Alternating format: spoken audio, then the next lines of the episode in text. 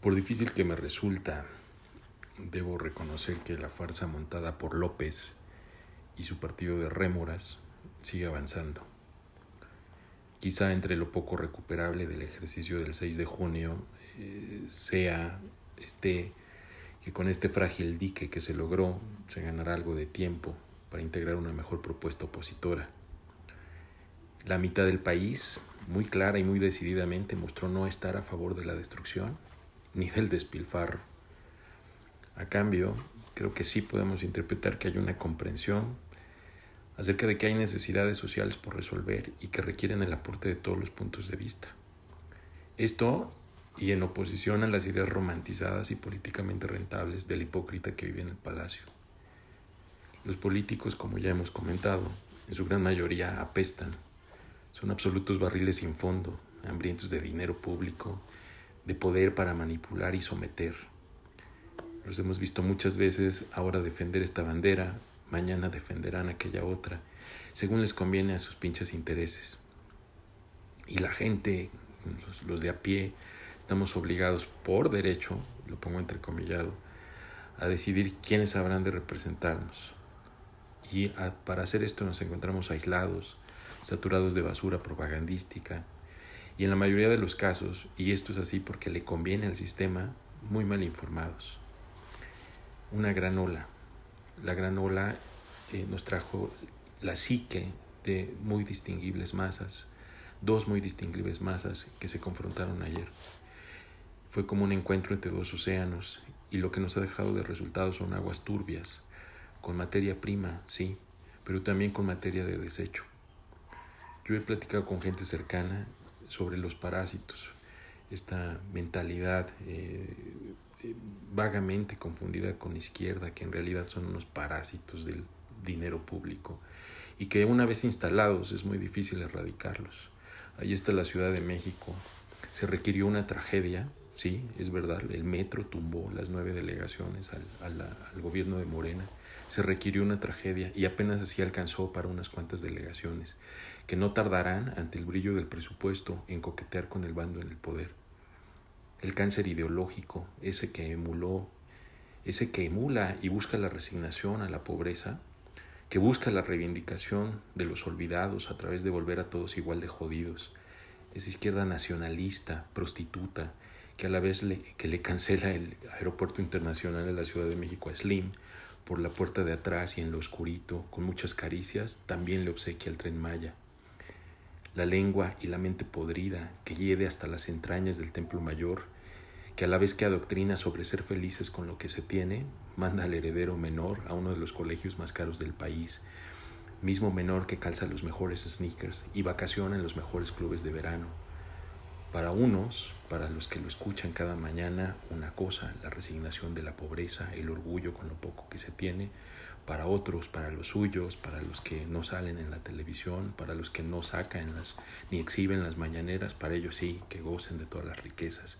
Ellos sí, que se sirvan con la cuchara grande. Esa lengua miserable que todos los días vocifera sobre el bien y el mal y que a veces solo guarda silencio porque está masticando una pinche tlayuda encontrándose a medio camino, a media carretera. Esa lengua no pudo ser amarrada ayer. Si acaso con el arrimón de fuego se alborota más y se ponga de en adelante más vengativa, negra y ponzoñosa. No, no se corrige en un día. Esto lleva años gestándose entre las generaciones de jóvenes. Fidel Castro fue muy visionario. La revolución tendría que ser silente, por debajo de las miras se han instalado en la formación escolar. El mismo Mesías Pedorro ha mandado ya a cambiar a su modo los materiales de educación básica. Los bolivarianos saben que por ahí se gana la permanente subsistencia, por ahí van a tener la eterna ubre, esa que buscan insaciablemente, esa por la que están dispuestos a vender y a chingarse a quien se tengan que chingar. Esa ubre magnífica que ya les dio antes Argentina, que ya les dio antes Brasil, que ya les dio Cuba, que les dio Venezuela. ¿Y dónde estoy Venezuela? Bueno, esa ubre, esa vaca, ahora es México. Y eh, se aprovechan de esas mentes inocentes que les creen, eh, que les compran que la solución no es chingarle, sino chingarse a los otros. Eh, que nadie de los que han salido adelante lo ha hecho por su propio esfuerzo, Y por el contrario, las personas que han logrado destacar, las personas que logran tener algo, que logran medio subsistir arriba del promedio, lo hacen, según estos idiotas, porque gozamos de privilegios, eh, porque explotamos a los desaventurados, porque nos estamos quedando con todas las ganancias o porque acaparamos las grandes riquezas del país. Sí, esa es la idea. Eh, que todos, todos nos venden que todos vamos a ser libres, dueños de nuestros esfuerzos y tiempo, soberanos de cada peso de riqueza nacional, siempre y cuando nos sometamos y reconozcamos como Salvador a los icon macuspano, libres e iguales dentro de la caverna y con las bolsas vacías. Leí ayer, prefiero hacer esta larga fila para votar hoy que en un próximo futuro tener que hacer más largas filas para surtir mi despensa, mi combustible, mi salud, mi sobrevivencia. Si México ha de volver a la escena del desarrollo, tendrá que ser construyendo nuevas y factibles propuestas para llevar bienestar a los desfasados, trabajando fuerte en generar una cultura de autodesarrollo, de competitividad y de logro. Sí, dando apoyo, dando apoyos económicos sin duda, pero estos tienen que ser convertibles, eh, y deben ser medibles y, deben constatar que a, partir de lo que se recibe hay una inversión productiva con, con, esos recursos. Y productiva no quiero decir que lo metan en un negocio, sino que se utilice en alimentación, en nutrición, en vestimenta, en condiciones salubres del hogar.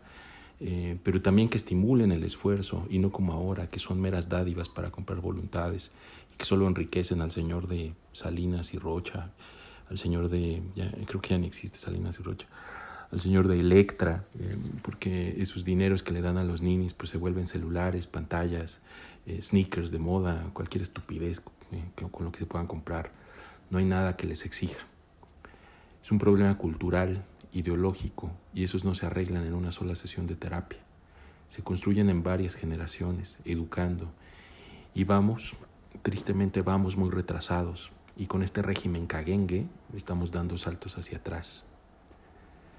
No, no lo celebro, pero agradezco ese paréntesis que se logró ayer, ese pequeño y breve tique legislativo que logramos como oposición y que nos permite decir hoy, seguimos.